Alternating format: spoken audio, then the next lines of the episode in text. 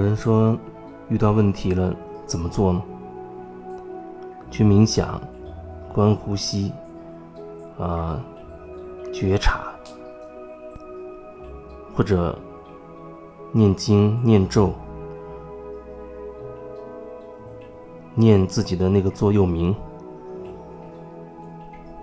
喝点心灵鸡汤，等等等等。然后这么多年下来，你回头看一看，在过去的那些年，你所使用的这一套啊这一套方法，究竟有没有产生作用呢？有没有作用？你只要看一看你自己的现状，就知道了。如果你没有欺骗自己的话，如果你能够真实的面对自己的话。那你就会发现，你的那一套到底有没有用？我遇到很多人，就是一直在自己的模式里面转来转去。那个模式很厉害，他好像会给你提供解决问题的方法方式，会给你很多可行性的建议，啊，你觉得好像有用，照着去做。做了一大圈发现没有太大的改变，然后又跌入低谷。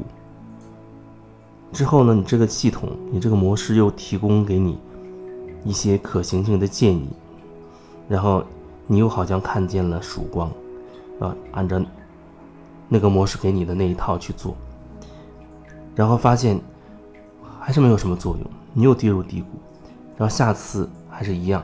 继续在重复，就像个车轮在不断的转动一样，来回的转动，可是从来没有前进过。有人说我遇到问题我就打坐，我就冥想，啊，我就观呼吸。遇到问题你为什么不去好好的感受？那到底是是什什么所谓的问题呢？你当然说你去冥想、去打坐、观呼吸。听起来好像真的也没有什么问题，可是从你的嘴里这样表达出来，那就好比你用一个很美好的，或者说你觉得很好的方法，非常巧妙的逃避了真实。宁静也是最容易让人用你来逃避自己的一个东西，这是这些年来我看到最多的一个一个情况，就是。很多人都走在这条路上，但是都特别追求那些飘飘欲仙的啊，那些美好的那些东西。你可以想象那样一个画面呢：一个人很陶醉的、很陶醉的在花丛之中啊，穿着白衣飘飘的，好像神仙一样。那样的感觉本身，你不能说他用有问题或者没问题去说，只是很多时候，人太过于执着于他只要那样的状态，他只要那样的状态，他不允许自己有所谓不好的、有问题的状态，所以一旦出现问题，他就要用某种方式去躲开，啊，他会告诉自己，啊，他把自己调到高频。调到高频，好像就低频就没有了一样。要知道，人他是跨越维度的一个一个存有。你可以说，它涵盖了所有的维度。你定义的高维，你定义的低维，你定义的天堂，你定义的地狱，你定义的那些喜悦、美好，你定义的那些龌龊、肮脏、黑暗，还有光明。这就是人，一个完整的人，它包括了所有被我们定义的这些全部，全部的全部。所以，当你发现遇到了一些事情，那个事情给你带来不好的感受的时候，你就要想一个办法去解决这个问题。很多时候，人是带着解决问题的状态。去上课啊，去做个案，去做疗愈的，想解决问题。